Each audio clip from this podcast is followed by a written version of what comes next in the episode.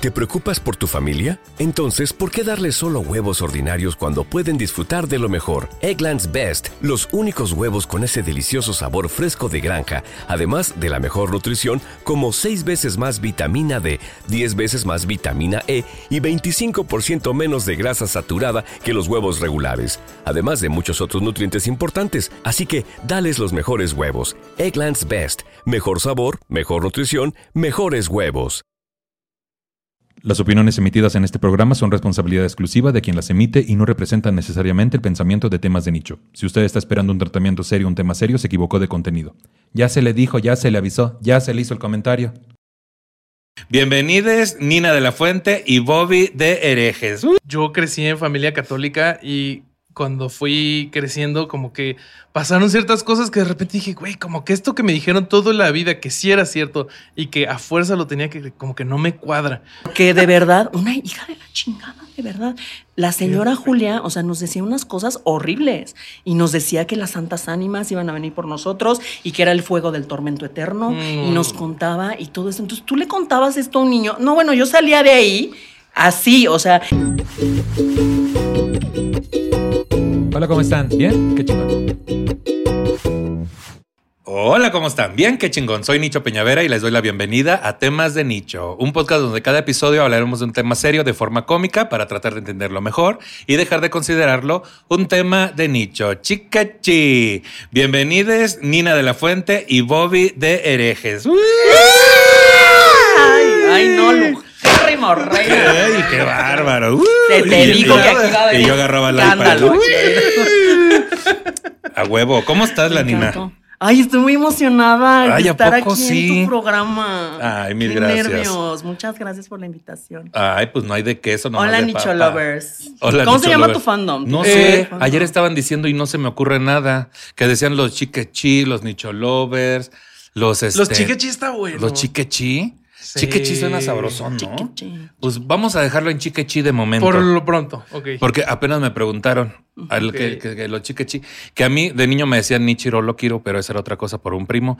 Y a, a mí, por ejemplo, cuando salieron los, los que eran alumnos de Frida Kahlo, que eran los Friditos, a mí se me hacía muy bonito. Ay, Entonces qué no sé, no sé si los nichitos, pero ya no es incluyente. Entonces, Mm. los chiquechi siento que Los chiquechi es para quién sea. los chiquechi, dejémoslo en los chiquechi. Inaugurado. Bueno, terminamos el programa. Muchas Vamos. gracias. Muchas gracias por su participación. Gracias por la participación. pues qué bueno que estás aquí. Ay, Bienvenida. muchas gracias. Bobby, ¿cómo estás? Ay, todo bien, igual muy emocionado. También. Este, muy contento de, de hablar de esto. Qué bueno, porque ahorita la gente que ya va a decir, ay, le voy a cambiar que porque van a hablar y yo soy creyente de la Virgen de Guadalupe. Pero está bien, está No, bien. Y al rato en los comentarios sí se me cayó una ídola. Así Ah, como sí. qué fuerte. Se me cayó una ídola, la más religiosa. Todo. Ay, ¿Qué? La de la vela no vas a estar hablando. Este es otro programa de La- otra plataforma. La más, la misma plataforma. la más llena de cera, dices tú. No, Soy. que no, ya, sí ya, soy. basta. Basta con eso. Pues es que hoy vamos a hablar justamente del ateísmo, porque pues vamos a aprovechar. ¿Cómo, cómo les hace sentido ese tema, Bobby? ¿Cómo que cómo nos hace sentido? O sea, ¿por qué en tu vida estaría el ateísmo? ¿O ¿Está el ateísmo en tu vida o no? Sí, sí, muy, muy presente. Y a, a mí lo que me pasó es que pues, yo crecí en familia católica y cuando fui creciendo, como que pasaron ciertas cosas que de repente dije, güey, como que esto que me dijeron toda la vida, que sí era cierto y que a fuerza lo tenía que, como que no me cuadra. Entonces de ahí dije, bueno, igual y otra de estas cosas similares, pues funciona, pero pues al final de estudiar diferentes cosas dije, pues ninguna me hace sentido como que, que hay un güey que nos controla a todos o que creo, como que no me cuento. Entonces pues ya leyendo más dije, ah, pues se llama así. Ok. Sí. Y fue cuando dijiste, no, no me cuadra. La No lógica. cuadra. Por Sí, la no cuestión de lógica. Como que algo no me cuadra. La Nina. Pues yo creo que igual. O sea, yo creo que ahora sí que es de, de conocer el, ahora, ahora sí que de conocer el mugrero y quererte salir de ahí, la verdad. Entonces, este, yo creo, o sea, porque igual, o sea, yo vengo de un contexto no muy religioso, así como la verdad es que, o sea, la familia de mi, de mi papá sí es súper religiosa y así, pero mi papá no, ni mi mamá. O sea, mis papás son así como, pues estos, así como de, ay, sí creo, pero pues vamos a misa nomás en Domingo de Ramos y ya. Pero siempre me llevaron a estas escuelas católicas, así, súper religiosas, así de padres. pasó igual. Todo, Igual, todo, igual. todo. Entonces, la verdad es que me inculcaron mucho en la palabra del Señor. Entonces, pero llegó un punto en el que, pues, el niño sale, sale, pues, sale así, sale Jotito, porque pues así hay que llamarle Jotitos, ¿no? Entonces, este, Y pues, lees la Biblia y salgo, ves lo no, que dice. exacto, salgo con eso, entonces empiezo a ver que en lo que yo creía y en lo que yo, eh, digamos, como que encontraba cierto confort, cierta paz, un lugar seguro, pues era realmente un lugar que me oprimía y un lugar que me Mm. hacía menos y un lugar que me hacía sentir de la verga. O sea, horrible. ¿Se pueden decir groserías en este Sí, claro. Entonces, pues sí empecé a cuestionarme muchísimas cosas. O sea, muchas, muchas cosas. Y, fue, y llegó un punto en el que dije, yo ahora sí que, I don't want to be part of this. Yo renuncio. Entonces, pues la verdad, o sea, empecé pues como parte de una desconstrucción justamente, o sea, a, a ver justamente la, la religión como un sistema, pues tristemente de opresión. Es. Entonces, Sí, sí, sí. Sí, a mí lo que me pasó es que pues yo nací en familia católica, este, digamos que después ya en la prepa hubo este acercamiento ya con mi homosexualidad, que, ay sí, y entonces de repente una, una muchacha ahí de la prepa de que, no, Nicho, este, fui a buscarte por tu casa, no sé dónde vives, pero sabía que Dios me iba a llevar a tu casa porque te hice esta, este casete de mezcla de canciones cristianas, ¿no? Y ahí va tu No. nicho de que, ay, que ya te pagué el Congreso Cristiano. Y ahí voy. Y yo tenía 17 años, güey, ¿no? Entonces yo iba al Congreso Cristiano de las 2 a las 8 de la noche y después me iba al antro gay a las 9, ¿no? Ay, Porque de dices más. tú, claro, a la, tomar todas a la purísima, di. Porque yo, yo allá en Tampico me iba a este, a- al taller, se llamaba allá en Tampico, Ay, al mira. taller. Y entonces ya, pues ya tenía una agenda yo muy apretada. Sí, Lo sí, demás sí, ya sí. no, te decía. Pero entonces así empecé y la primera vez que el Congreso y que el Congreso me llevó este Jorge Lagos, un amigo de la prepa. Que entonces, este, y ya que eh, aquí hay cuatro personas que vienen a escribir el llamado de Dios, pasamos 87, a todas nos rezaron en lengua, nos desmayamos, pues nada más por pinche compromiso, güey, porque dices qué pena que todos se desmayaron y ¿Qué yo no. a ser el único que no me habló Dios? Ajá, y dices tú, y ya después, pues ya cuando fui entrando más en homosexualidad, pues sí empecé a, a esperar la venida del Señor, de cualquier señor, así me dicen. No es queja, el que quiera. es un llamado de desesperación. Un llamado de emergencia, baby. pues así empecé con esto, pero pues yo, digamos que no sé, soy creyente, sí creo en un ser superior, pero yo creo que lo hago más como un asunto de, de sentir tranquilidad en ciertos momentos. Sí, ¿no? creo que de espiritualidad. Yo creo que es, o sea, el tema de la religión o el ateísmo no tiene nada que ver con el sentirte de una manera espiritual. Sí. O sí, no sé. No, A ver. no, de lo que he investigado, Ajá. no tiene nada que ver. O sea, la parte del ateísmo tiene que ver exclusivamente con un Dios. Claro. Entonces, puede ser dentro de. Si, si no eres ateo, puede ser teísta o deísta. Deísta sería como esta idea de, ah, o sea, sí creo en una energía o sí creo como en un ser, En una pero no en el que me proponen las religiones. Claro. Si crees en alguno de los que proponen las religiones, ahí eres teísta. Ok. Entonces, como que Ya. se van haciendo subsecciones de qué eres de- dependiendo de tus creencias. O sea, teísta crees en una religión, de, el deísta crees en algo superior, Ajá. pero no en Pero una más religión. es algo más, este, podría ser como, no sé si lo han leído, el dios de Espinosa. Y como un ¿De Espinosa Paz? Ay, qué, qué chacal está ese cabrón. Bechototes, Se hijo. antoja, ¿verdad? Ya regresa a cantarnos, hijo. Ay, no, mi niño. Tan No, el otro. No, no Espinosa, Spinoza. Ah, ya, por eso. Sí. Por Entonces, eso. tú estás un teólogo así, un, gran académico. Él sí sabe, Te digo, eso. te digo que nada más es el disfraz de que soy un. No soy un intelectual. No, no, sí, bueno. tienes, sí, sí, sabes, sí te ves intelectual.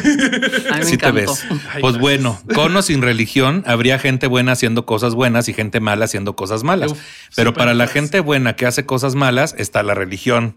En el mundo hay aproximadamente 4.200 religiones vivas. Esto equivaldría a pensar que hay 4.199 falsas, porque cada una dice que es la única y verdadera. ¿No? Entonces, ¿cuál es la buena, güey? Pues ahí está el asunto. Depende de dónde naciste. Entonces, regresando un poquito a qué es y qué no es ser ateo o, o el ateísmo. Entonces, si tú eres ateo, es que no crees en ninguna deidad. Sí. Así.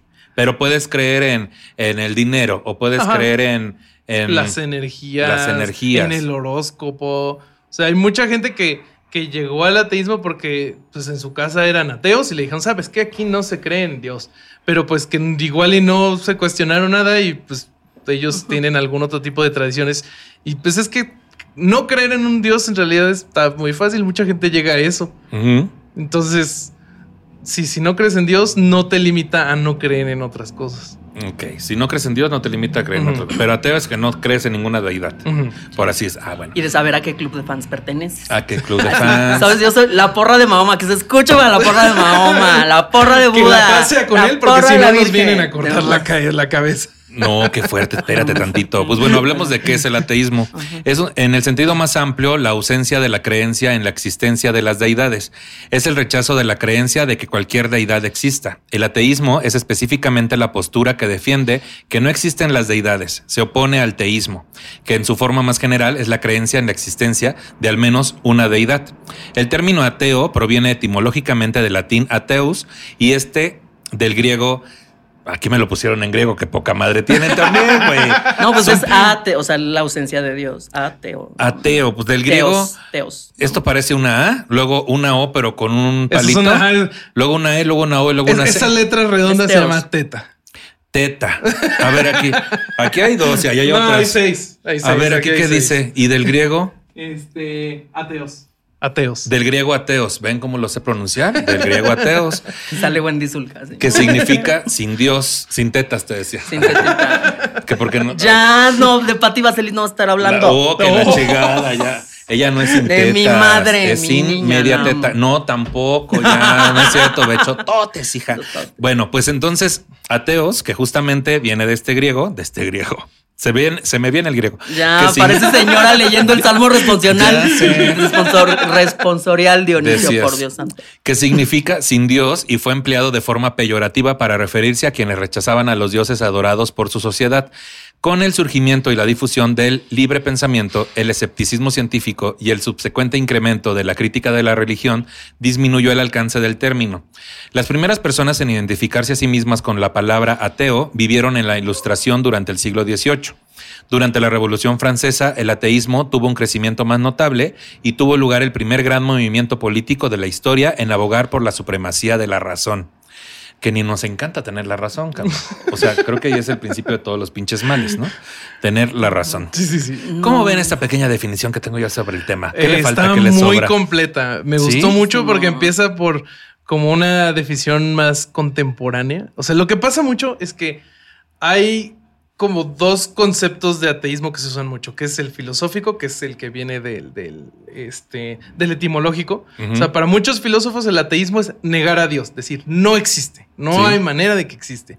Y el otro es uno más contemporáneo, que es, el, por ejemplo, si, si a mí me preguntas, oye, Bobby, ¿en qué crees? Yo soy ateo agnóstico. O sea, yo no sé, no estoy seguro si hay o no hay un Dios, pero si me preguntas, ¿qué crees? Pues creo que no, creo que no estoy convencido. Entonces pasa mucho que cuando alguien te discute sobre creencias, dice, es que tú niegas a Dios. Pues la verdad es que no, no estoy negando, simplemente no estoy convencido. Ok, es como cuando eres ateo de closet, ¿no? Que dices, no sé si me gusta tanto el pito, así como nos pasó, ¿no? Y a rato dices, Pero no estoy convencido". seguro, no estoy seguro, pero ya la primera vez que... Pero luego de repente dices, no, pues es que no está mal, no pasa nada. Sí, no, no, Y pero, pruebas o sea- tantito y ya luego te gusta. Eh, Es que, es que exactamente, o sea, yo no sé si ahorita voy a salir y si me va a aparecer la Virgen de Guadalupe. Yo pensé que un ¿Qué pito. tal que sí? Ay, el pito. Ya, nunca digas nunca. Y si te sale, mándanos un WhatsApp. A ver. Y de la cantina que yo esté me salgo y llego, ¿no es cierto? nunca digan nunca. Y ya ahí, Este, ahí se va a ver la venida del Señor que tanto estás esperando. Me encantó. Qué Pero no, padre. es o sea, es lo mismo porque yo no sé si hoy voy a ir y se va, me va a aparecer la Virgen Vas de a tener Guadalupe. una epifanía. Ajá, y, y voy a ser creyente. O Vas sea, a si Juan se me presenta evidencia suficiente, voy a creer porque se me hace lo, lo más razonable. Pero no ha sucedido. Pero es hasta el momento, todo lo que he leído me parece pura patraña. Ok. Pues es que sí, o sea, también luego a mí, yo me acuerdo, no sé si se acuerdan, o sea, de muy, era muy de los noventas de este show, A de ver. primer impacto. Ah, Que de repente salía, salía, salía mi, mi niña Mirka y María Celeste así, con unas extensiones y perras así. Salían y decían, en Saltelpelbem el Grande se apareció en un bolillo la Virgen de Guadalupe. Entonces vamos con imágenes exclusivas de, de, de la aparición de la Virgen de Guadalupe. Y ahí sale una pobre paisana, la verdad. o Le entrevista, ¿no? Con su bolillo, Exacto, así. y le dice, no, pues sí, fíjate que aquí, mira, yo me encontré a la Virgen aquí, yo le estaba tostando y se me apareció la Virgencita. Entonces ahorita toda la colonia vino a la adoración nocturna. Ya va a venir doña Chere, que es rezandera, y va a venir y va a empezar los rosarios, claro que sí. Entonces, pues está cañón, o sea, porque si viene de una necesidad bien cañona de la gente de buscar un, lugar en donde recargarse y un lugar en donde... Eh, creer y poner todo su fe y todo su dolor, ¿no? O sea, porque justo con la pandemia y con todo el fin del mundo, que digo, no sé si tengan radio, pero pues el mundo se está acabando, este, eh, el fin del mundo y todo esto, pues era así como de, güey, los doctores estaban partiendo la madre. Y los doctores salvaron a mi mamá también de esta madre, y los doctores salvaron a un chingo de gente. Y la gente lo primero que decía es que con el favor de Dios se va. Es como de. O sea, sí, pero como es como de, güey, y los doctores así como de no mames, o sea, llevo días sin dormir, llevo días. Entonces, eso es, eso, eso es como que lo que a mí me. Claro. es pasarse de chorizo. Y es, lo que me he cuestionado mucho últimamente, ¿no? Entonces. Pero creo que hay un punto importante, hay una urgencia. Entonces, desde las carencias, creo que sale muy fácil que alguien te manipule, güey. Desde una carencia es muy fácil que tú aceptes algo, aunque y no lo cuestiones. Desde la carencia. Pues bueno, hablando de, espero pronunciarlo bien, Epicuro, ¿está bien dicho? Claro. Ah, por eso, es que yo sabía. La... qué letrada, qué culta y qué leída. la paradoja de Epicuro. Uf, alta paradoja. Ahí te va. Se atribuye a Epicuro, filósofo griego, el ser el primer exponente en analizar filosóficamente el denominado problema del mal. El cómo conciliar la existencia del mal y del sufrimiento humano en el mundo con la existencia de Dios, una deidad en ese entonces, o sea, Dios, que bajo el precepto actual de la religión, Dios es omnisciente, omnipresente, omnipotente y omnibenevolente. La paradoja original dice así: uno. Por eso. es que, es a ver, es que Dios quiere prevenir el mal, pero no es capaz, entonces no es omnipotente. Es capaz, pero no desea hacerlo, entonces es malévolo. Es capaz y desea hacerlo. ¿De dónde surge entonces el mal? Es que no es capaz ni de hacerlo, entonces ¿por qué, lo por qué llamarlo Dios? ¿No? O sea, que vaya, si estamos diciendo que es todo esto, súper bueno, eh, muy presente en todos lados, omnisciente, omnipotente, ¿por qué no tiene la capacidad? ¿O por qué no lo hace? No quieres y no quieres malvado, ¿no? O sea, esa es la paradoja. ¿Sabes qué pasa mucho con la paradoja de Epicuro ya cuando estás platicando con alguien que se dedica activamente a querer probar que lo que cree sí es cierto? Que te dicen, ah, es que todo eso pasa porque Dios nos dio el libre albedrío. Entonces todo pasa, todo el mal sucede porque tenemos libre albedrío. Esa es una forma de que se intentan sacar la paradoja de encima. Y otra de las formas es decir, no, es que Dios no es omnipotente, es máximamente poderoso. O sea, no puede todo, pero puede el máximo, que es una diferencia chiquitita, pero con eso ya rompen algunas paradojas, como por ejemplo la paradoja de la roca, que dice, ¿puede Dios crear una roca tan pesada que ni él mismo pueda levantarla. Entonces, si puede crear la roca, entonces no puede levantarla. Si puede levantarla, no puede crear una roca que él no pueda levantar. Entonces, la omnipotencia tiene un montón más de paradojas que se rompen usando ese truquillo. Entonces, a mí me gusta mucho la paradoja de Epicuro porque funciona muy bien para los tipos de dioses que más comúnmente vemos en México, los del monoteísmo, o sea, ya sea judaísmo, cristianismo, eh, o alguna de las variables del cristianismo, como los testigos de Jehová, mormonismo. Pero pues si, si estás platicando con una persona eh, hinduista, pues igual ya no aplica, porque todo depende, mucha gente dice, ¿crees en Dios? Pues, ¿cuál de los dioses? Tú decías que hay más de cuatro mil, o sea, pues defínemelo y ya luego platicamos y sí pero es muy común que la gente a la hora de platicar sobre religión asuman que todos los demás creemos lo mismo que ellos. Por eso de repente estás en el chat de la colonia y una señora dice, oigan, es que la Virgen de la Paz está llegando a mi departamento, si quieren venir a saludarla, este, estoy ocupando aquí el espacio del chat para darles este anuncio tan importante. ¿A qué hora dices que va a estar? ¿A qué hora está? Llegó. de La Paz, Baja California. Pero solo si va a haber pambazos y sopes. que sí hay siempre, o pozole. Pues es que también esto todo parte de, también de los rituales y de todo el tema de cómo el, el, o sea, el hombre o la sociedad tiene la necesidad de todos estos rituales y de buscar celebrar muchísimas cosas, ¿no? Entonces, o sea, inclusive, o sea, el mismo ritual del cristianismo, ¿no? O sea, la comunión. O sea, es como de el sacrificio que se va a hacer es lo mismo que hacen las wiccas. por Ujú. ejemplo. O sea, es el sacrificio de alguien, la, la ofrenda de la carne y la sangre, para que de repente venga este espíritu superpoderoso y se haga presente ahí. Entonces, como de, güey, no que estaban peleadas. Muy sim- no que muchas es- no, eso es similitudes. de- es son muchas similitudes y ahí es cuando, cuando vienen estos los sincretismos que Ujú. le dicen, ¿no? Entonces, sí, está, está cañón. Ahora, ¿por qué tanta similitud, cabrón? Porque sí, es verdad. O sea, se parecen muchos, tienen diferentes nombres, diferentes caras, pero se parecen mucho. Es que justo es la palabra que dice Nina, el sincretismo. Sincretismo. Si te fijas en las tradiciones anteriores al cristianismo, Y yo, hay un- sincretismo. Ajá. Así. es, eh, es una cosa que ha pasado un montón de veces. Al cristianismo ve algo que le gusta y lo toma. Pues el gran brete que dicen de, de que la diosa madre, la, la, la- no me acuerdo si era la Malintzin.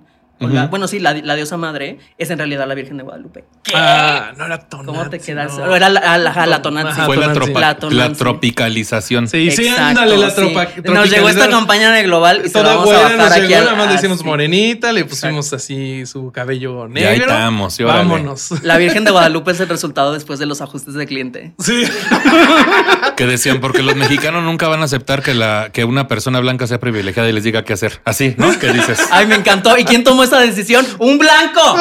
Así es, exactamente. Pues en síntesis, la paradoja de Epicuro o Epicuro o como sea. Sí, plan- Epicuro, Epicuro. Epicuro plantea si existe un Dios que es omnipotente, omnisciente y omnibondadoso, es decir, es un ser supremo que puede todo, sabe todo, conoce todo, es infinitamente sabio, poderoso y bueno, ¿cómo es que tolera la enorme cantidad de mal existente en el mundo? Ese es el resumen de esta, Sí, sí, sí. de esta paradoja, ¿no? Sí, sí, sí. Ahora, los tipos de ateísmo. Sí cerramos la idea, sí, ¿verdad? ¿La cerramos? Sí. ¿O no? ¿O Eh, me faltó algo? ¿Te faltó algo, verdad? Te pregunté y luego te interrumpí, ¿verdad? No, no, según yo sí quedó. Dímelo. O sea, Yo también, yo no, también o sea, yo, yo lo que entiendo Ay, con, no, la, no, no. con la paradoja de, de Epicuro es que ese modelo de Dios omnisciente y omnipotente y omnibenevolente, pues es lógicamente imposible.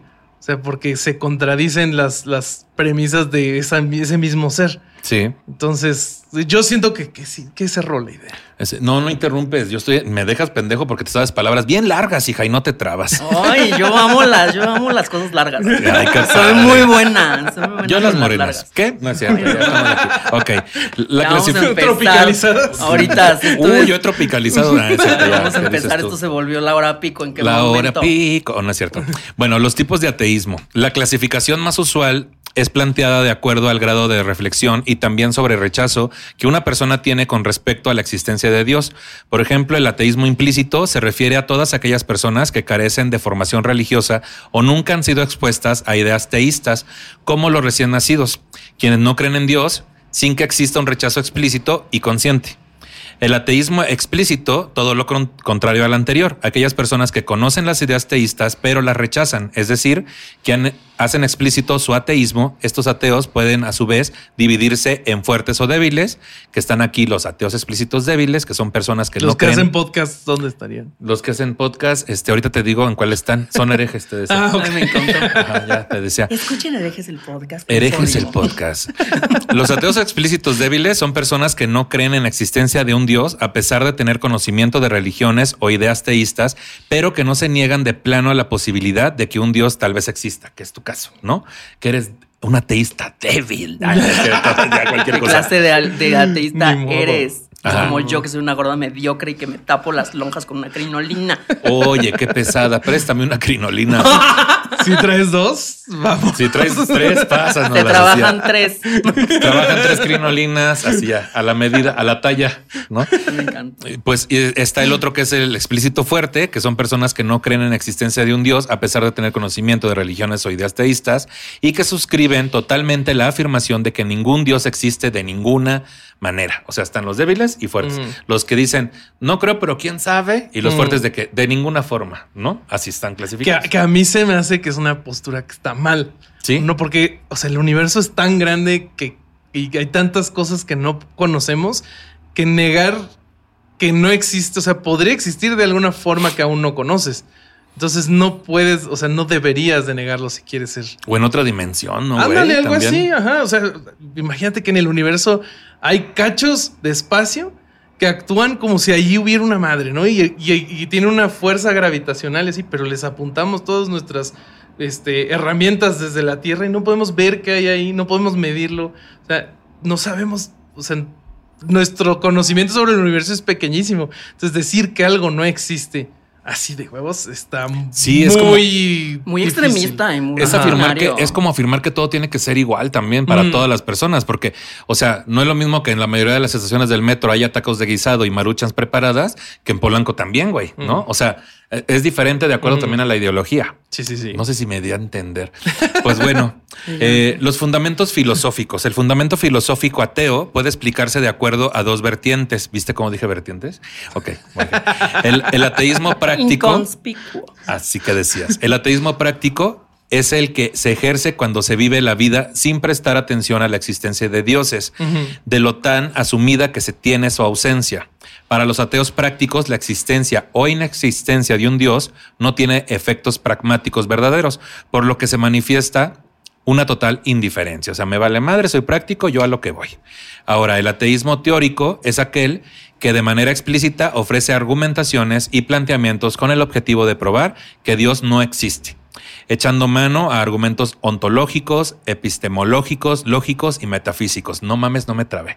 Pues Muy bueno, bien. Además, me encantó Una- ese léxico. el léxico te decía, pues no es mío, como podrás observar. Pero, pero sí, al práctico dice, ay, a mí no me estén chingando, no creo, pero ya. Y el teórico dice, a mí no me estén chingando, aquí tengo argumentos donde me paro y los digo, ¿no? Sí, que sí, dices, sí. tú tienes un podcast. Así ya. Entonces tú eres un ateo débil y, y teórico. Híjole, no sé si tanto teórico, creo que más práctico en realidad, porque también, o sea, cuando alguien llega y te dice una propuesta, eh, creo que era la... la- hay, hay una herramienta filosófica que es la navaja de Hitchens, ¿no? Que es cual, cualquier cosa que se dice sin evidencia puede ser descartada sin evidencia. Si Sí, yo te así. digo, Nicho, aquí afuera hay un oso polar de 7 metros. Yo te digo, a ver, tráemelo. Ándale, o sea, y si no te traigo nada, Bobby, no digas mamadas. Entonces lo descarto. se puede descartar. Ay, Entonces, yo pensé que eras tú, Bobby, que ibas entrando. soy yo mismo. Sí, no, cierto, no, no, no voy a estar en dos lugares, a menos que yo sea omnipresente. Tú eres como polar. Yo soy Dios, Tú entonces- eres Dios. Tú eres polar y yo soy como grizzly motociclista. Ah, sí. Me encanta. Y dices así, si tú estás en este podcast, ¿quién está en el otro? Ah, sí, oye, Así. qué fuerte. Claro. Porque ¿dónde los has visto juntos en algún punto? ¿A quién? ¿A Bobby? Al, al Bobby y al otro Bobby. Nunca. ¿Al otro Bobby? Sí. Sí, es cierto. Así te decía. Pero si me dices, aquí abajo hay unos tacos de carnitas, bajo en chinga, no me importa. Aunque Es no que- haya pruebas, ¿no? Pero es que también, exactamente, güey, es que depende de la conveniencia de cada sí, quien, güey, ¿no? Sí, o sí, sea, sí, sí. o la urgencia, la carencia de cada quien. Es que es, es por ahí, ¿no? Sí, sí, sí, sí. De acuerdo a la carencia, pues vamos ahí, ¿no? Sí, pero por ejemplo, del lado ya del que está activamente intentando probar que no, siento que está en una posición similar al que está activamente intentando probar que sí. Cuando yo lo que pienso es que si de verdad existiera un ser tan, tan poderoso, no debería de ser problema que se revelara ante todos de una forma incuestionable, ¿no? Chas, si te cae un trueno ahorita. Chas, A ver. Ah, sí, ay, chas. espérate que falta 40 minutos de Ay, programa. Inés, Bueno, ahorita si, si salgo y me cae el rayo, Ahorita que, que terminemos, sales al balcón, te decía así. Ay, me encantó. Nada más para ver. Te tienes un pararrayos y agarras un árbol.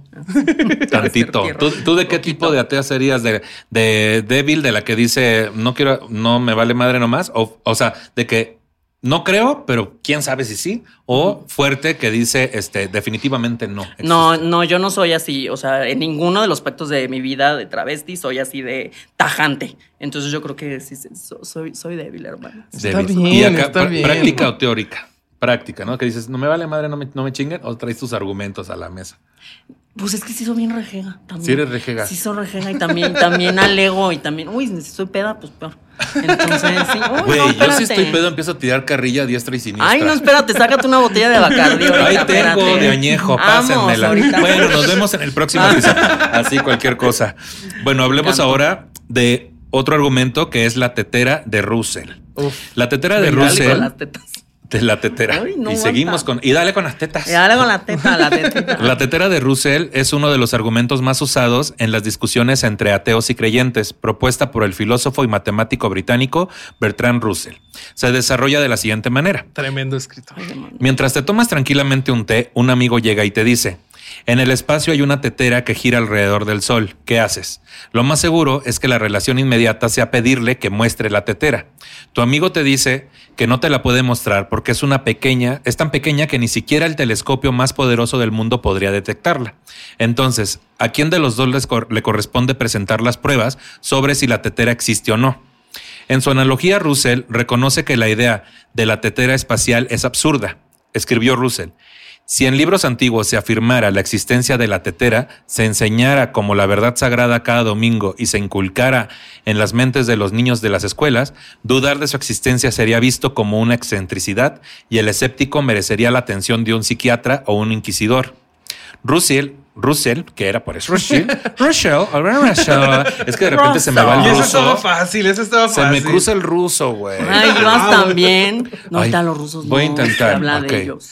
Uh, Russell, No he was a sorry, this is my English no, no. podcast Ok. bilingüe Oh, ya. I'm sorry, I'm very sorry, I'm very sorry. Eh, Russell, que era ateo, quería mostrar que el hecho de que mucha gente cre- crea en Dios no significa que en realidad exista. O dicho de otra manera, que aunque sea imposible demostrar que algo no existe, eso no se puede tomar como una prueba de que sí existe. Siguiendo la analo- analogía de Russell, los ateos afirman su argumento diciendo que quien tiene que presentar las pruebas es quien afirma que Dios existe. Como hasta ahora no ven una evidencia sólida de la existencia de Dios, entonces no hay razón para creer en él. Toma chango tu banana. Sí, sí, sí. Y yo quiero una tetera, te decía. ¿Cómo se ¿Qué quedaron? copa eh? eres? Así. Pues yo creo que yo soy Copa Davis, yo creo, güey, porque mira, Si eres, te haces como copa de. Yo, Copa yo soy Davis. C, porque todavía soy corpiño. todavía sos corpiñito. Yo a lo mejor como no sé, por eso tengo los pezones como Se por te acá. cayeron. Ya están la- tristes viendo la para gravedad abajo. no, pues somos suyo, dos, somos dos. Pero mira, no pasa nadie. Su éxito tienen, así te decía. Y si están así es porque han gustado. Oh, que la Ah, chingada ya. basta ya. Me Basta encantó. ya, cualquier cosa. Pues esta es, ese es el otro argumento, el de Russell. Sí, sí, sí. Aquí, aquí vienen algunas estadísticas mismas. ¿Tú, tú que conoces alguna, algún otro argumento, teoría acá que nos puedas compartir? Es que las van, de- van dependiendo las de, de cada argumento. Más bien, lo que más he llegado a leer son los argumentos a favor de la creencia. Porque a mí cuando me empezó a pasar que decía, ay caray, como que esto no me cuadra. Empe- me empezaron a llegar de que en la es- estudié, eh, como, como hemos platicado, en escuelas religiosas. Ujú. Hasta la universidad, estudié en la escuela del Opus Dei, entonces tenía clase de filosofía, que en realidad era religión. Con Y niños llegaba- bien abusados. Como Con niños chiste. bien No, abusados. somos. Como tu Puros chiste. chavaquitos No, abusados, no, en, en el Opus Dei los abusados eran los pobres numerarios y numerarias, que, Qué fuerte. híjole, qué feo. No sé Este, qué sea eso, pero qué fuerte. Pero aparte somos- cuenta, son como monjes y monjas, Ajá. pero los tienen trabajando. El salario se lo entregan íntegro al Opus Dei y los tienen viviendo así en viviendas de que no pueden salir. Ellos es un- como una esclavitud, una Es clan esclavitud moderna. Andrade Es que sí, es eso. Ay, me encantó. Yo soy, de- nosotros somos también somos de tu clan, tú eres como Sergio Andrade. Yo soy Mario Boquitas y tú eres Katia de la Ah, sí Cuesta. Es cierto. Sí, tú eres, cierto. tú eres nuestro Sergio Andrade. No, no es cierto, porque yo tengo una regla muy particular. Yo no meto el pilín en la nómina. ¡Ya! Esa es una regla que tengo. Pero pilín no se son pone de la donde casa comes. Peñavera para disfrazar que son del clan Peñavera. Mm. Clan Peñavera. Clan Peñavera. Reto muy fuerte. Porque- Es otro buen nombre para, para la fanbase. Porque, porque duro soy, sí, y exigente Sí, también, y no, no, manipulador no, a veces miedo también. también, así como También luego doy No, miedo. la manipulación yo no la vi. ¿No la viste? No. Ah, entonces ya no la tengo tanto. ¿Será que alguien quiere fundar una secta? Sí, sí, Pero Así ahí como- se viene la- Alguien dijo secta. ¿Alguien dijo secta? No, pero sí soy duro, güey. Sí soy duro, pero tampoco es un clan, no sean payasas. No, no eres- Y la, no. la nina, y comiéndose las uñas. Eres, o sea, se va a escuchar terrible, pero eres firme. Soy firme. Anótelo usted. Anótelo usted para quienes piensan que tengo que tomar Cialis. ¿Qué? Ay, ya. No, ya cualquier cosa. Pero hay alguna como Ah, que te de decía, esas te escuelas. decía, entonces, por ejemplo, eh, cuando empecé, cuando me llegó el PRI por primera vez así de que, oye, igual y esto no existe, pues me llegó el argumento del primer motor de Aristóteles, ¿no? La Aristóteles lo que decía era que toda, eh, todo suceso tiene una causa, ¿no? Entonces, si te vas regresando se- a, a- a qué causó tu nacimiento, qué causó que lo anterior y así hasta el, el inicio, Sí. que debe de haber una primer causa que no fue causada por ni movida por ninguna otra cosa. Por ningún ser. Aristóteles decía, ah, ese es el primer motor y, y cito, que mueve como el amante mueve al amado. Y después Santo Tomás de Aquino, que era un teólogo eh, católico que es muy popular entre eh, apo- apologistas. Eh, él lo retomó y ya dijo, ah, por lo tanto, el Dios católico. Entonces, pues, si, si te pones a analizar esto, pues te das cuenta de que comete algunas falacias lógicas, ¿no? Por ejemplo, quiere que todo tenga, todo, ponerle una regla al todo y hacer una excepción con Dios, de que ah, Dios no es causado por nada, pero no te da una justificación de por qué Dios no es causado por nada que pueda entrar lógicamente dentro del argumento. Solo dice, Dios no es causado por nada. ¿Por qué? Porque es divino. ¿Pero por qué? No, pues porque es divino. Es que esos son los dogmas de la religión. Es un dogma. Siempre hay entonces, topes, ¿no? ya Que quiero aclarar a la gente, falacias es mentiras. Esa sí me la sé. Esa sí me la sé, la busqué. No, no tanto. Una falacia puede ser una mentira, Ah, entonces no. pero puede dicen ser, que no. pero puede ser una forma de, de hacer un argumento chueco para intentar engañar. Por ejemplo, Que los una gays muy al el ad hominem. Ad hominem es atacar el carácter de alguien en vez del argumento. Imagínate que Nina dice. El que se enoja pierde. ¿No? No, no, no. Imagínate No, que Nina dice. Ay, la- este, mi bebida está buenísima. Y yo te digo, Nina dice que su bebida está buenísima. Pero Nina me cae súper gorda, por lo tanto, su bebida está mala. Entonces yo estoy atacando a Nina, no estoy viendo lo que en realidad está O diciendo. sea, hay un prejuicio. Puede ser, o puede ser intentar instalar un prejuicio para que, y derribar un argumento, pero no, lógicamente no sigue. No, Entonces, no la cuadra. falacia es una verdad a medias. Puede, ah, puede Es una- es lo que Eso en mi diciendo. pueblo le dicen que está mansplaining, Es lo que yo dije, es lo que dije. Hablando de los dogmas juntamente, just- juntamente, no, justamente. Justamente. Justamente. Hablando de los Te digo que dogmas. ibas muy bien. Ya, mira, ya estamos en ese momento. Ya nos rendimos, ya nos No, yo ya estoy. Dame un solera ya, por favor. Porque ahí lo tenemos, ahí tengo mezcales de sabores. ¿Qué? Hay uno con marihuana, así ya. cualquier Ay, cosa. de más para mi reuma. Iba- Ibas a decir algo de los dogmas, que esos de son los dogmas de la iglesia. O sea, Mm. como que siempre está esta persona o este, este inquieto del conocimiento, ¿no? O sea, este inquieta, inquiete Sí, sí, sí. del conocimiento. O sea, como que, pues, que- que se empieza a cuestionar todo, ¿no? Y más, o sea, como que viniendo de antes y todo esto. Entonces siempre está este tope, ¿no? Es así como, no, no, no, no, no, esos son los dogmas de la iglesia católica o esos son, esos solamente. Los misterios. Los misterios de la reencarnación o, o eso, no, no, no, eso no te metas porque eso solamente el Santísimo, el Santo Padre, eso él lo sabe. Entonces es como de, güey, pues es una verdad a medias a final de cuentas, ¿no? Sí. O sea, porque, y es, vuelvo a reiterar, o sea, es una manera de opresión an- an- ante, ante la sociedad, ¿no? Entonces... Que Eso está Ah, bien sí. fuerte porque pues, la gente que es creyente muchas veces es víctima y victimario, ¿no? Porque pues sí, por un lado podrá ser que la mayoría de, o una buena parte de católicos cristianos sean muy discriminatorios en contra de la comunidad LGBT, en contra de las mujeres, en contra de muchísimas minorías, pero al mismo tiempo ellos están siendo oprimidos y muchas veces les sacan un montón de dinero y los tienen ahí dando diezmo cuando ellos Claro. muchas veces no les está yendo bien económicamente. Entonces, esa es una cosa que se me hace muy insidiosa. Pero A es través del justamente miedo, donde- güey. Ah, exacto. Ajá. Es- era Sí. justo lo que iba a decir. O sea, a través de un miedo infundado, de este Dios castigador, de este sistema de recompensa Sí. y castigo. Es así como de, no, pues es que es para salvar tu alma, hijo mío. Incluso es así como de, a mí esta práctica así de, de cuando a los condenados a muerte es así como de, no, no, no. O sea, por favor, es tu último momento para arrepentirte, Sí. pero de todas maneras te va a matar, ¿sabes? O sea, es como, de todas maneras vas a valer verga y de todas maneras te va a matar, ya sea en el nombre de Dios, en el nombre de la ley o en el nombre de quien sea. Este, pero este es tu último chance para arrepentirte, para que tu alma no llegue a este lugar horrible de tormentos y de castigo Sí. y demonios te piquen la cola por la eternidad. No, y hay- Que y se hay antoja, sectas- hay se antoja sectas- muchísimo. lo vendes, lo dicen como si fuera algo muy malo.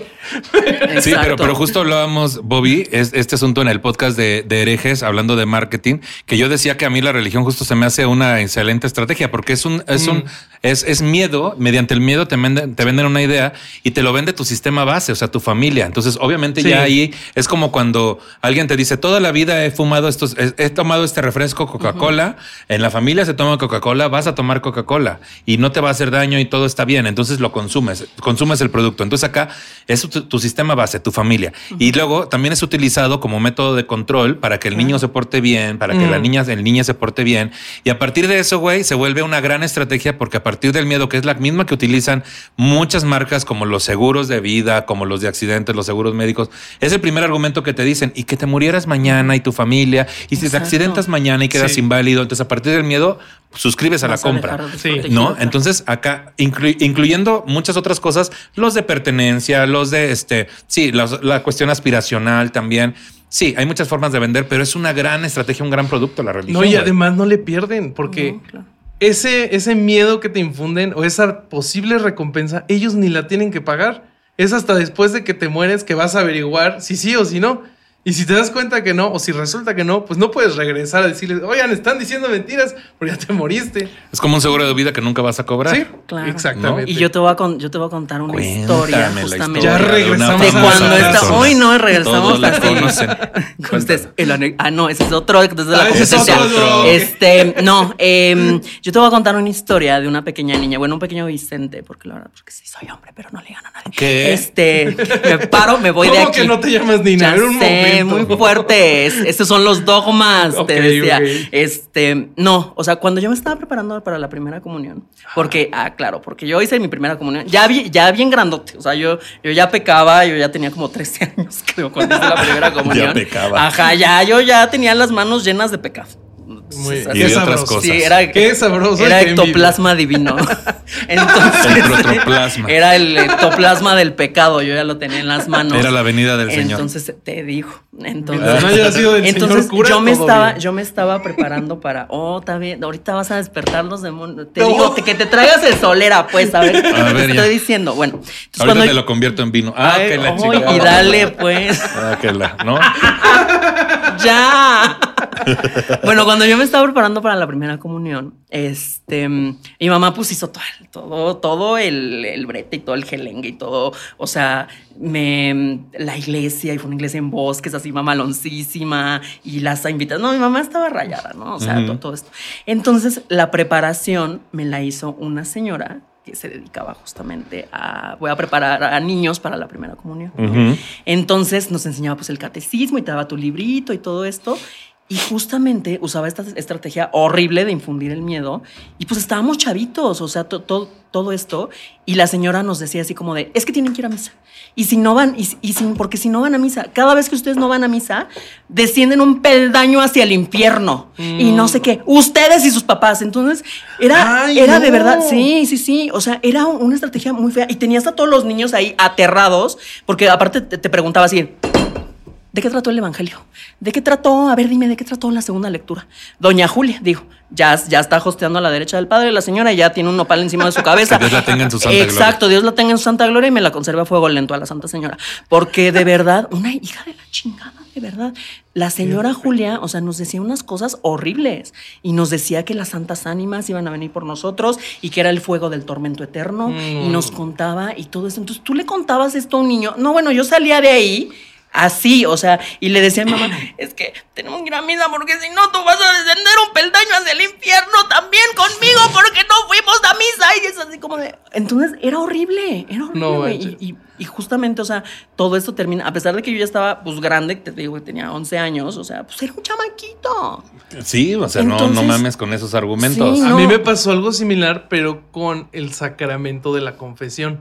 A mí cuando estaba para la primera comunión, me dijeron, no me, no me acuerdo si fue el sacerdote, no me acuerdo quién fue, pero fue dentro de un grupo de catecismo que aún existe que se llama FEF, Familia Educadora en la Fe. No lleven a sus hijos. Qué amigos. estrés, güey. Suena bien culero. Oye, Sí, me quedé con los peldaños. Yo hubiera llegado a China, te decía, ya No, atravesé. ya, sí. Y él es el FEF, ¿qué Ah, manda? y entonces ahí lo que me dijeron a mí es que cuando tú te confesabas así saliendito, estabas fresquecito. Te morías ahí, vámonos para el cielo. Porque Jesus Christ había limpiado tus pecados. Claro. Pero si iba pasando la semana, el lunes no llevabas la tarea y le decías a tu mamá, mamá, obvio sí llevé la tarea, pero la maestra se le ha de ver traspapelada. La trae contra mí. Y entonces ya para el miércoles, si ahí te morías, al infierno. Entonces Por yo tenía tarea. muchísima ansiedad de que ya necesito que sea domingo para confesarme, porque si me muero ahorita, al infierno. No mames. Sí, no sí, mames. sí, sí, sí. no Entonces había- ahí me tenían confesándome porque yo pensaba que me iba a ir al infierno. No, no entendí eso. O sea, no me había quedado claro porque yo no lo viví de esa forma, pero qué pinches lineamientos tan estrictos, güey. Y seguramente habrá muchos más. O sea, Sí. ¿cuántas personas? Y luego que por qué tenemos ansiedad. O sea, Ah, no, claro. ¿cuántas personas crecen con esa formación? Sí. O peor aún, la copian para llevarla a sus familias futuras. O sea, y se vuelve justamente este adoctrinamiento que cabrón, yo de verdad, a mí no me cabe en la cabeza cómo es posible que haya, que, que haya durado, que dure tantos siglos. O sea, se me hace demasiado. ¿En ¿Cuántos fueron? 400 años aquí de la... Solo en México, ¿no? Algo Solo así. en México. 400 o 600 años. No, cuatro, 400 años de, de, este, ser del virreinato, ¿no? Del virreinato. Pero si le sumas, pues que es lo que es- resta, o si quieres nada más cortarle hasta la, la guerra de reforma, pues sí, sí son. No, y las, que otros 100 más. y las creencias anteriores. claro. Las creencias anteriores, güey. Sí, ¿Cuántos años, cuántos No, y, no y volviendo durado? a ver a, o sea, al- a la iglesia, o sea, como una marca o como una empresa de todo esto, pues de qué se vale, pues de imágenes, ¿no? Ujú. O sea, de imágenes, de mensajes, de jugar con del ciertas Papa Cool, emociones. ¿no? El, el Francisco Exacto. así de, ay, yo, yo sí voy a aceptar a la comunidad LGBT y así, pero en realidad no hace nada, o sea, en realidad so- es de dientes para afuera y, o sea, Pásenle los jotos. Pues es que el mercado se les estaba se les está yendo, Se les está yendo. escapando Pero aparte dijo, El pueden pasar. El rebaño. El rebaño. pueden pasar, pero no ejerzan, ¿eh? No se vale que si, si vienen, ya no pueden ejercer la jotería. Pues es este mismo, eh, ajá, es este mismo discurso de Ay, la sociedad ataque. conservadora heteronormada que te dice, o sea, ay no, pues todo bien que, de que seas gay, pero mientras no te vistas de mujer o mientras no este, hagas esto, o sea, O no te mientras metas cumplas, conmigo. exacto, mientras no, no me hagas a mí nada, o sea, mientras cumplas con esta heteronorma que te está, y ya nos estamos desviando del tema muchísimo, pero bueno. No, no, no, por favor. No, no, pero es que es, Es lo que es mismo. de lo porque- mismo. Sí, es parte de lo mismo. O sea, es como te voy a aceptar, pero bajo mis propios lineamientos y bajo una cierta reglamentación que no me incomode en absoluto. Entonces, Que no me incomode en lo absoluto que tú no pienses como yo. Entonces ahí está el pedo, güey. Y obviamente por eso hay tanta discusión y hasta guerras, güey, a lo largo de toda la historia y actualmente Sí. basadas en la diferencia religiosa o de, ideología en ese sentido, ¿no? ¿Sabes qué? Algo que, es, algo que se me hace muy cabrón es que mucha gente que es creyente ni siquiera sabe en qué cree. O sea, ¿cuántos católicos o cristianos que sean así creyentísimos que si quieres se vayan de rodillas a la villa y lo que quieras, habrán leído la Biblia de principio a fin? no. Mm. O sea, yo... Y de rodillas menos, porque no da tiempo de nada, ¿verdad? Cuando uno está así. Ay, no no, y con los nopales, ay, no. duele ¿Qué dices mucho, tú? Y luego allá en la Alameda Central, que luego se usaba. Es que tú no sabes de esas cosas, pero una ya vivió. ¿no? Yo trabajaba enfrente de la Alameda Central. Ya estamos muy ubico, Pero no salías de noche. No, sí salía de noche a veces. A las 2 de la mañana. Sí, a veces. Después de la Purísima. En Entonces, República de. Cuba. ¿Qué No, dices tú? no, o en la no, no, Ciudadela. Y que te decía, oye, y Sospechoso. luego Así ¿quién te como- gusta a ti? ¿Ves que el SAT está enfrente de la Alameda Central? Ajá. Yo ahí trabajaba. Y había veces que llegaba el bomberazo y sí, salía uno a las dos y veía el espectáculo. Ay, allá todas las hermanas ahí yendo en procesión. A lo mejor ya me conocías de vista, te decía. Ajá, y hoy no, y a una. Ay, no, qué Y que me decías, a ver, brinca dos, tres, así. Ya. A ver si te conocía, decías. A ver, échate otra teoría de estas, de la... De- ¿qué, qué carajos estaba diciendo? Otro argumento. Este, ay, ay, al- algo acababa de decir y se me fue. Ah, lo de que nadie, nadie lee, lee, lee en realidad en Toda lo la que cree. O sea, Ah. por ejemplo, si te metes a ver la Biblia, hay pasajes que de verdad dices, no puede ser que esto esté en el libro que todas las abuelitas tienen en su cajón. Por ejemplo, la historia de las hijas de Lot. A ver. Lot era un güey que, que, si no me recuerdo, él sobrevive eh, los sucesos de Sodoma y Gomorra y va huyendo. Y entonces en esta huida de, de que pues, la ciudad la destruyó eh, Dios porque estaban haciendo actos que no le parecían puros, Ujú. Ay, Dolores Padierna. Ay, Ay, pues en una de esas la Ya nos esposa, pasó, la esposa de Lot voltea Mucha para ver cómo estuvo el desmadre. Y solo por voltear, Dios dijo, no vas a andar volteando y la convirtió en sal y se murió. ¿No? ¿A quién? La esposa de Lot se murió. Qué pesado. Entonces en una esas llegan, llega, se refugia él con sus hijas y pues en una ahí vienen unos ángeles, ¿no? Y llega una turba enardecida y quieren violar a los ángeles. Y Lot hizo lo que cualquier padre responsable hubiera hecho. Sacó a sus hijas y, dijo, violen por favor mejor a mis hijas, Ah, dejen a mira. los ángeles en paz. Ay, no. Después, en otro, en- de esa- dentro de esa misma historia, las hijas de Lot dicen: Es que mi papá no va a tener descendencia, ¿cómo es posible esto? mira, tengo un plan que es a prueba de fallos, vamos a emborracharlo y nos tomamos turnos, tú te embarazas hoy de, tu- de mi papá y yo mañana. Esto es algo que viene en la Biblia. Y las señoras, Sí, sí, sí, sí, Bravo. o sea. Ay, qué bonito, viva Dios, de verdad. Dios, qué Esto es bonito. palabra del no, Señor, alabémoslo. como 10 historias nada más, porque hay un montón que están bien güey, es todo lo que está relacionado con este asunto que la misma religión, porque nos estamos basando justo en la Biblia, pero eh, hay muchas religiones Que están bien feas. que están Sí, bien sí, feas. Sí. Es, eh, pero en este asunto, güey, en cuanto a la homofobia, muchos argumentos contra la homofobia tienen que ver con en la Biblia dice. Entonces, pero está una cosa. pa- Yo antes decía, güey, cuando era un poco más creyente, decía. Pues eso dice, pero lo están interpretando diferente. Y ahora digo, ¿por qué chingados estaba yo incluso considerando lo que dice? O sea, pero ¿cuál es la confusión en este sentido? ¿Qué es lo que la Biblia dice en cuanto a los gays y la comunidad que los religiosos agarran para estar de homofóbicos? Es que justo lo que, lo que pasa es que, pues, si te fijas, la, la Biblia, o bueno, más bien la religión en, en nuestra sociedad casi siempre va de la mano con el poder. O sea, y si lees la, la Biblia, hay un montón de pasajes de cómo eh, los, los pueblos de los que habla la Biblia conquistaron a otras personas y los, este, y los tuvieron bajo su mando y, y, y- y por eso mismo la Biblia siempre refleja las creencias de ellos, ¿no? O, o lo- cómo ellos querían que fuera su sociedad. Por eso te encuentras pa- pasajes como el no, pues no comas mariscos, ¿no? Porque pues la gente se enfermaba horrible porque pues, no lo sabían lavar. O este, no, pues hazte la circuncisión, pues porque no se lavaban el pito y pues, se morían también de infecciones. Entonces, pues ellos creían que estaban haciendo un bien, pero no, era, un pre- era basado absolutamente en prejuicios. Pero sí es cierto, o sea, hay pasaje- pasajes de, bíblicos y del Corán que dicen, no, o sea, los homosexuales se les apedrea, porque aquí no se va a andar haciendo eso. Y, y pero pues no hay ninguna base más que prejuicios. O sea, es ¿Cuál sería la justificación para que no andemos haciendo eso, güey? Sería como no hay reproducción, no se generan nuevas vidas. No, en la Biblia no hay. En la Biblia es, es impuro. Eh, Dios considera que está mal, pero no, no hay una justificación.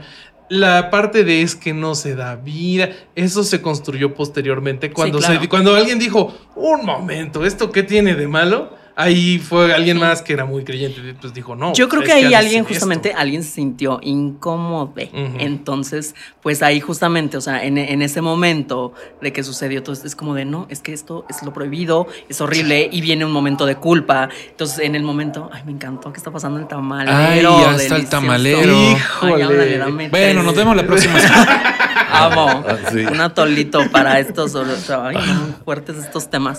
Entonces, pues justamente, o sea, como co- con, con esta incomodidad y, y este esta manera de resarcir la culpa es como lo voy a hacer, pues claro, es que está mal, es que es pecado. Entonces yo lo voy a institucionalizar de cierta manera que esté prohibido y de que dé de un ejemplo y siento un precedente en la sociedad de que esto es una abominación. Pero y justo otro, perdón, otro ejemplo de cómo, o sea, no era nada más contra eh, la comunidad LGBT más. O sea, de cómo la, la Biblia tiene a la mujer como si fuera ciudadanos de segunda clase. machista, O sea, claro, exactamente. Hay un, hay, pasaje, hay un pasaje que es del Nuevo Testamento, de las cartas de San Pablo a, a Timoteo, que dice, no le permito hablar a la mujer en presencia del hombre. Porque primero fue Adán y luego fue Eva y bla, bla, bla, bla, bla. Pero así, la mujer no puede hablar si, está el hombre. O, este, el hombre es la cabeza y la mujer luego viene después. O sea, cualquier persona que estuviera en otro. Que, que- que no estuviera en el poder, para la religión en ese momento lo escribieron como, no, este es de segunda clase. Exacto, que el chido". estuviera cuestionando los sistemas y a quién estuviera en el poder. ¿Y de, y de dónde viene la misoginia y la homofobia? Pues de que no te relacionen para nada con esa supuesta debilidad. Mm, si mm. actualmente todavía hay esa creencia, porque nosotros vivimos en Ciudad de México, güey. Pero honestamente, cuando viajamos, sabemos perfecto que las realidades son otras. Y hay regiones donde esta religión es muy presente, o las religiones son muy presentes, y sigue habiendo muy marcado esta, este permiso para ser misógino, este permiso Sí. para ser homofóbico, porque viene en un libro que lo escribieron seguramente personas que le tenían pavor a ser relacionados con o con algo femenino o con algo homosexual, pues porque seguramente lo tenían o lo eran, Sí, ¿no? Pero también su sistema les enseñó que eso no debía de ser Sí. porque las debilitaba. ¿No? Y entonces si eran personas en posiciones de poder, regularmente hombres blancos privilegiados o sicones, así te decía. Que en ese momento no eran blancos, ¿no? En ese momento, en ese en esa parte del mundo eran morenos, pero eran los morenos dominantes. A mí, ¿no? no- bueno, morenos privilegiados o Pero sicones. Que Pues sea, eran vatos, eran unos pelados Eran hombres. Bueno, Duvalines Exacto, privilegiados. Sí, ya fifas. que te decía cualquier cosa. Eran puros fifas. me Era- eran unos fifas, güey. Es que de verdad eran unos fifas. Sí. Porque eran personas con poder que decían, güey, no se me, o sea, mi privilegio no se puede Sí. tambalear de ninguna forma. No me pueden ubicar como alguien débil y estas personas débiles para nada podrían tener mi privilegio, porque así nos veían, ¿no? Así yo me acuerdo. Ay, Simplemente para que te vas más lejos del cristian, el catolicismo, o sea, co- como un ordinario de al que estamos acostumbradas, pues, o sea, cómo son las figuras que ofician, o sea, que ofician como la, la religión, ¿no? O, la, o la Eucaristía, ¿no? O sea, es un padre, es un sacerdote con esta figura de autoridad, una túnica que asemeja a- al mismo Dios Padre y al profeta y todo esto, y cambia de colores de acuerdo a la, a la liturgia y al calendario litúrgico y todo esto. ¿Y cómo tienes a las monjas? Las tienes encarceladas en un tema, calladas, haciendo votos de silencio, atendiendo al párroco, sirviendo a la figura del, masculina del padre y de que siempre tienen que ser sumisas, de que no se van a casar, de que no van a tener hijos, de que no van a procrear y de que siempre van a estar destinadas a qué? A la oración y a la sumisión. Es esclavitud, güey. Es una esclavitud. No, ya te tengo un dato. Pero ellas no pueden oficiar, ellas no pueden, Sí. ellas a pesar de que a lo mejor tengan todavía más preparación que, que un párroco, ellas no pueden oficiar, ellas no pueden Sí. consagrar, ellas no pueden dar una unción, ellas no pueden hacer ninguno de los ritos, no pueden No participar poderes. de ningún, exacto, no están facultadas, no vino, exacto, no vino Sailor Moon y no les dio el, el, así- El dedazo, el porque no tienen pito, básicamente, Claro, porque no tienen pito solamente y porque nomás tienen un traje de pingüino. Pero- Entonces, pero pero, un señor con vestido sí me puede venir a dar la galleta. ¿Qué Pero, dices? pero además, No me la otra vez platicábamos en el podcast y Vasco me contó de que hay un estudio sobre la demografía de todos los santos, ¿no? De un montón de santos. Y la gran mayoría de santos, además este, de, de compartir muchas de estas eh, características con los sacerdotes, eran de buena posición socioeconómica. También, eran güey. gente de varo. Sí, que era el, Entonces, que regularmente y no quiero, por todos no lados. quiero ser prejuicioso, pero era el hijo que la familia descubre que es gay y lo mandan ahí a ser sacerdote, güey. También. Pues era simplemente, tenían, tenían pintura. ¿A quién pintaban? A, las, a los nobles. A los nobles. Justamente. Sí, También. Pues bueno, hablando de estadísticas para terminar, la realidad es que el número de ateos va en aumento según Global Index of Religion and Atheism. El, el 59% de la población en el mundo se considera religiosa, el 23% no religioso y el 13% se declara ateo convencido. Se encuestaron a 68 países para conocer su porcentaje de ateos y China es el que cuenta con un mayor número, el 67% de su población. Le sigue Japón con un 29%, México tiene un 8% de ateos, superando a todos los países latinoamericanos, ¿Qué? cuyo promedio está en el 2 o 3%. Sí, sí, sí. Esto último según Gallup International. Sí, sí, sí. Qué fuerte, pues ojalá cada vez seamos más. Oh, que la chingada. Vamos bien, inscríbanse aquí a su club, así solamente les va a costar una membresía Una de cuánto membresía. nicho. Así 99, 99, 99. 69, Los teléfonos 69, aparecerán en 69. pantalla. 666 pesos. Así ya cualquier cosa. Recibirán un certificado auténtico de ateísmo. Así ya cualquier cosa. Me Quemamos todas sus cruces en su casa porque alguien necesita la madera. Así ya cualquier cosa.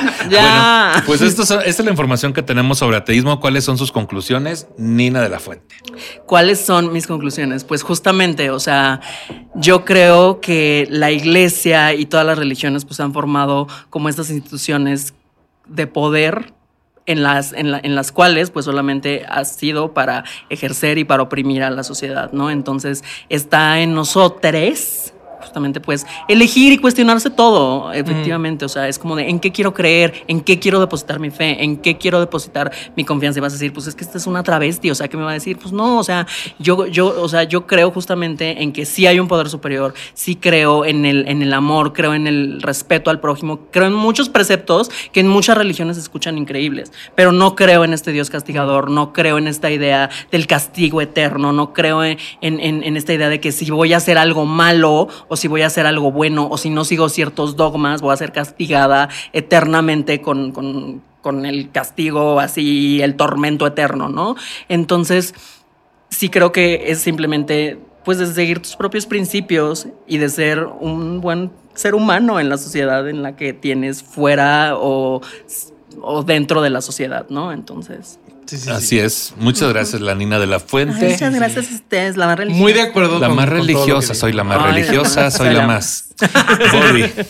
Pues justo de acuerdo con todo lo que dice Nina, pero además creo que hay, hay existe este estereotipo del ateo enojado, ¿no? Así que llega así de, pues te voy a explicar por qué está Ah, mal claro. tu religión. Pero es que ese justo es, es un arquetipo que la sociedad construyó también. O sea, pero lo construyó porque es cierto, porque también cuando, Sí. cuando tú este, sales del closet ateo, estás emputadísimo. Ah, claro. Porque te das cuenta que te mintieron y que te tuvieron asustado años, que hasta... Sí, porque la mayoría lo conocemos, o sea, te digo, Sí. conocemos el mugrero, pues. En- entonces, eh, pues ese, ese enojo es real, pero lo que he aprendido es que sirve mucho más dejar el enojo y, empezar a, a entablar diálogos con otras personas, porque de ahí es donde, o sea, el punto no es tener la razón, el punto es llegar a la verdad y a la verdad se llega, yo creo, diciendo, a ver, yo encontré esto, tú que encontraste, vamos a platicar, porque de discutir así de, ah, es que señora, usted, este, ¿qué me va a andar aquí leyendo su razón?" De eso no llegas a nada y, y nadie va a ser mejor persona de eso. Entonces, este, bajen los guantes, amigos, y vamos a platicar con unas chelas. Vamos a platicar las cosas de los dos. Pues mis conclusiones son que usted sí puede ser omnipresente en todos los lados donde abra los ojos, ahí va a estar usted, ¿no? Entonces, este, trate de hacer algo con eso. Este podcast es omnipresente, por ejemplo. Esto se- si usted lo, lo puede pone- usted escuchar en el coche. En el coche, en la casa, en el taller, en la En el oficina. avión, si lo bajaste a tu teléfono. Vitacilina, ¿no? ¿Qué? No sé. Ok. Pues mis con- mi conclusión es esa, de que usted sí puede estar en el lugar que usted esté. Usted hágase responsable, no le deje todo a un ser superior. A veces, si yo entiendo y lo hago, es muy bonito tanto pedir como agradecer en momentos de emergencia o en momentos de justa o mucha, mucha felicidad. Está padre, le hace sentir bien con usted mismo, misma, misma. Está perfecto, pero hay un gran paso entre hacerse responsable de sí mismo, dejarlo un ser superior o incluso utilizar todos los argumentos que se han venido compartiendo de sistema, de familia en familia a lo largo de la historia para chingar la vida de otra persona que a usted no le ha hecho nada. Y pues esas serían mis conclusiones. Revísese primero. Y pues muchas gracias por estar aquí conmigo este, este episodio. Ay, Estoy muchas gracias a ti, mi niño precioso. Qué honor. Qué honor. Qué precioso. Decías la Esta maestra. gran maestra, maestrérrima. Maestrérrima. Con el maestrérrimo y acá. 100% recomendado. Yo, sabes que igual no soy religioso, pero sí soy como testigo de Jehová cuando se trata de decir, estudien stand-up con nicho. Eso sí, Ay, muy siempre lo voy a amable. decir. Muchas gracias. sí, De puerta en puerta ando ahorita te decía. Así Ajá. estoy Así en los DMs de todos mis amigos. Oye, deberías de hacer esto. Esto está bien padre. Y si lo vas a hacer, ve con nicho. Muchas Ay, gracias. Me encantó, te, te, te pide cuota. Así como, Muchas gracias, y yo sí un billete de 80, 500. es como así Sí, como, como Herbalife. Es piramidal. Ya es piramidal, güey. Ya es piramidal este pedo. Ay, Dios mío. No, porque yo no doy comisión. Así ya. Ay, no, al rato me va a tocar dormir en el, en el closet, así Ya, al rato. cualquier cosa. Ajá. Nina de la Fuente, ¿qué andas haciendo? ¿Dónde te sigue la gente? Cuéntanos. Ay, muchas gracias. ¿Dónde te pueden ir a ver? Es hora de promocionar, claro que sí, mis amores. Aquí Nina de la Fuente. Me pueden encontrar en arroba Nina de guion bajo la fuente. TikTok, Twitter, Instagram, Facebook. Ahí búsquenme así, su travesti, su tía borracha de confianza. Ahí nos vemos. Toda, todas las fines de semana aquí en Ciudad de México, en la Rico Club. En este, pues ahí síganme en mis redes, ahí donde estoy. Ahí mi, mi casa, mi empresa, pero pues yo también ando brincoteando en muchos lados Sí. lo que se viene, hashtag, porque pues ahorita con el Prime me van a traer de las greñas, pero pues esos son los dogmas del travesti. La verdad, eso nosotros travestismo. no lo sabemos, no, nosotros no sabemos a dónde nos va a llevar esto. Que no he ido yo a la Rico. Tengo muchas ganas de ir allá a ver a todo el show. Ay, sí, venos a ver brincotear a todas Ah, las ya, semanas. Anótenme si, si van a Muy ir ahí. bonito. Vamos. Es más, una excursión de Casa Peñavera a la. Ay, me sí. encantó, A la de la secta Peñavera, te De la secta. De la secta, sí, así, sí, sí, sí, todas sí. en túnica blanca y la maestra así en rojo. Y cantamos la de Vogue de Madonna, pero la, no, Ay, mejor me- la de la Caprayer. Y recreamos el video así, cualquier cosa. Uy, sale tu tía así con los grandes bretes que ya me tengo que mandar a arreglar el traje de la Virgen porque ya no me queda, hermana. Qué fuerte. Velcro. Así, con cualquier cosa. Ya, además, ponle un corazón. Eh, Bobby, ¿dónde te sigue la gente? Eh, yo hago un podcast que se llama Herejes, donde hablamos de este y, y otros temas, eh, donde intentamos echarle coco, hacerlo con humor y llegar al punto medio. Al Y, punto G este, decías. Así ya, ¿qué? Está en todas las plataformas de audio eh, y en YouTube está en el canal de Chavos Banda, Chavos con X. Banda. Ah, exactamente. Ay, me Y, este, y a mí, si, si tienen ganas de leer mis estupideces o ver mis fotos, eh, todos lados como bobby.hereje. Y ahí vea el episodio de herejes donde estoy yo, que es el de marketing. Te- tenemos dos. Tenemos el sin libros. Sí, que cierto, te el sin entrevistamos. libros. Estuvo, fue, estuvo muy bonito, pero fue surreal porque llegaste sin bigote. Rarísimo. Sí, sí, sí, porque acababa de hacer lo de la dragademia, me había rasurado Ay, para andar acá ¿Qué? como tunas. Para andar brincoteando Para andar travestido. ¿Qué va a decir Dios? Eso es pecado, Ya sé. Dionisio. Sí, Mira, sí, yo dije, va yo tenía, yo tenía entrevista con Nicho. ¿Quién es esta persona? Este, no, pues estuvo bien bonito esa Estuvo entrevista. bonito. Y luego hicimos el episodio de marketing que está buenísimo. Está muy que buenísimo. Sí, sí, sí. Y pues a mí me pueden seguir como Nicho Peñavera en todas las redes sociales. Este episodio está disponible en mi canal de YouTube, Nicho Peñavera, y en todas las plataformas de podcast. Compártalo para que lleguemos a más personas y hagamos comunidad. Quiero agradecer a Charlie Ortega por el guion para este episodio, a Román, Liz y a Barry por estar aquí también produciendo en esta ocasión. Y pues también este que diga usted, este, a, a todo el mundo quiero agradecer. A Dios. Principalmente. Adiós, a No, la Dios, Virgen, chica. adiós a la Virgen Santísima. Es que se me fue el pedo. Híncate cinco cosa. padres nuestros, cuatro ave Marías y un dulce madre, mi amor. No, yo ahorita si corre. minco se vuelve loca la persona de enfrente. No, ya Ay, basta. ya basta. Yo por- llegué con las rodillas raspadas hasta donde Qué estoy. pesada. Ya, no es Yo- cierto. El raspado de anís. Bueno. y por último, chiste. por último, si usted se siente eh, ofendido por el tratamiento que le hemos dado a este episodio y tiene un montón de sugerencias por eso, otra vez lo voy a decir. ¿sí me Oh, permiten por eso. Si usted se siente ofendido por el tratamiento que le hemos dado al tema y tiene un montón de sugerencias sobre cómo hacer este programa de forma correcta, le sugerimos dos cosas. Uno, no nos escuche. Y dos, produzcase uno. Y encomiéndese a Dios. Hasta luego, amiguitos. Ay, saludos a mi catequista. Los tamales. pena, y a mi Vamos a ver si llegamos. Ya.